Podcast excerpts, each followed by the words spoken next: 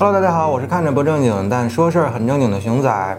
要说最近半年最火的 SUV 车型啊，非长城汽车旗下的坦克三百莫属了。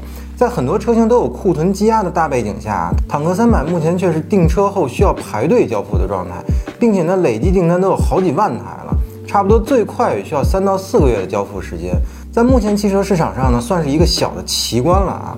当然了，排队交付这件事儿啊，其中有一部分原因呢是坦克三百的产能不足。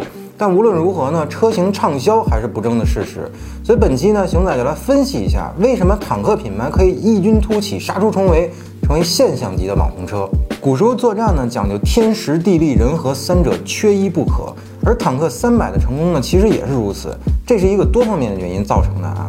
那么所谓的天时呢，其实就是目前越野车啊正处在一个青黄不接的时代，给了坦克三百呢可以异军突起的时间窗口。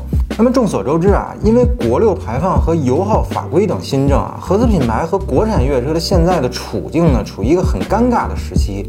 大多数厂商呢，不愿意把更多的精力放在这个费力不讨好的市场，对于车辆的产品更新呢，缺少一个主观的意愿。对于这些车型呢，基本处在一个放任的态度。当然，你像福特撼路者啊、五十铃 MIX 啊、日产途达等这些根据皮卡商用车平台衍生而出来的车型，它的换代研发周期呢很长是个问题。还有一个因素呢，其实就是中方这边没有技术话语权。另外呢，像某民族越野车品牌啊，那那那就是个刘阿斗，那就不说了啊。还有呢，就是之前越野车市场呢有大量的车源是依靠国外进口的港口车，但国六排放之后呢，这些越野车目前也没了车源。其中呢，像陆巡啊、普拉多呀、途乐啊、帕罗啊等等这些经典的越野车吧。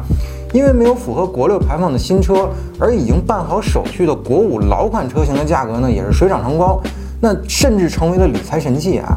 越野爱好者呢，面对这样的价格，那确实是很难出手啊。所以整个越野车市场呢，目前处在一个新车的真空期。坦克三百呢，其实是没有真正的竞争对手的。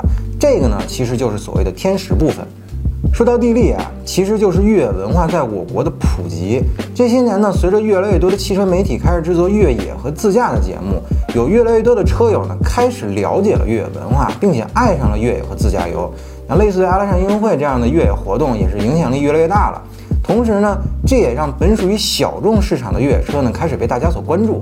那越野车的泛户外和自驾游的概念啊，也是被越来越多的消费者所接受。大家喜欢诗和远方、仗剑天涯的感觉，那造就了越野车这个细分市场呢，成为了一个小小的风口。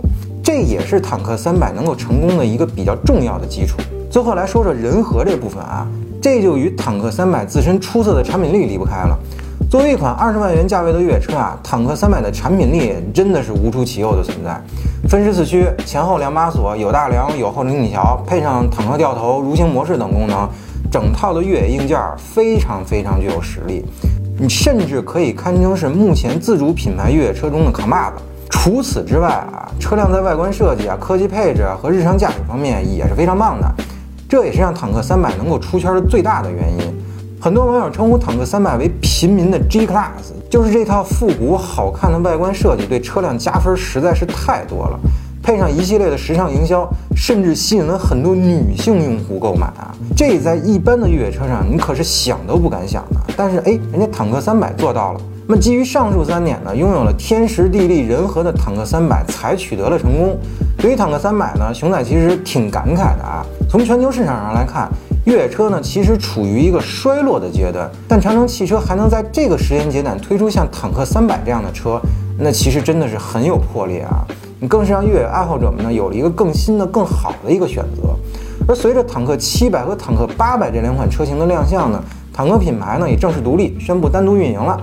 熊仔认为，在未来一段时间之内啊，天时地利这两个因素还是会继续存在的。坦克品牌能不能进一步发展？其实还是要更多的靠自身这个人和的元素。好，那最后呢，打个小广告啊，欢迎大家一键三连、点赞加关注支持我们，更期待大家在评论区与我们留言互动您对坦克品牌的看法。好，那咱们本期节目呢就是这样，下期节目再见啦。